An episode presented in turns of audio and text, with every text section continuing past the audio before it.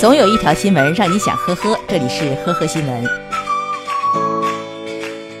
近日，在浙江温州，一名男子酒后回家的时候，一家工厂的狗突然对着他狂叫，男子非常的生气，于是一边向狗笼进行踢踹，一边和狗对骂，甚至要打开狗笼和狗大干一场。随后，男子从家里拿了一把菜刀回去找狗算账。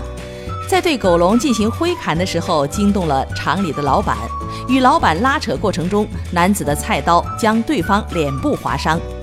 幸好民警及时赶到，制止了男子。目前，该男子因寻衅滋事被警方依法行政拘留五日。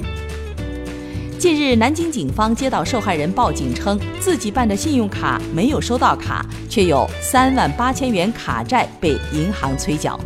经查，嫌疑人王某用虚假身份冒充银行工作人员，替受害人办卡后，却自己疯狂的消费。案发以后消失。警方唯一掌握的线索是王某喜欢玩抖音。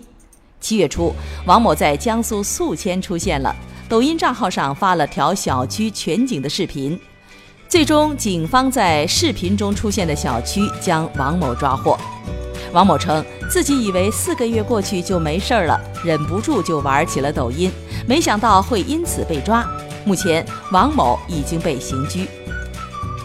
近日，江苏扬州警方接到男子景某报警称，自己的一块价值八万元的名表被偷了，并且怀疑是三个室友中的尤某干的。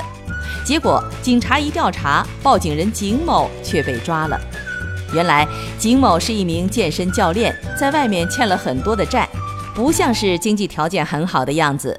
实际上，他所说的名表是一块假的劳力士，他故意给室友看过之后，又声称丢了，想要以此勒索年龄最小的尤某，让他的父母赔偿四万多块钱。目前，景某因为涉嫌敲诈勒索罪被依法批捕。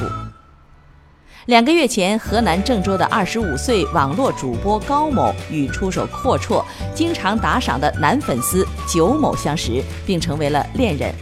后来，九某赌博输光积蓄以后，偷偷用高某的手机盗刷了其账户中的十二万块钱。高某发现钱被盗刷以后，九某竟然在超市买了一塑料袋的冥币给高某。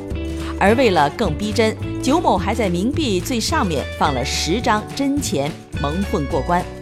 而高某看到一沓钱以及最上面的真钱以后，也就相信了。直到近日查验，高某才意识到被骗了。目前，九某已经被刑事拘留。感谢收听今天的呵呵新闻，明天再见。本节目由喜马拉雅和封面新闻联合播出。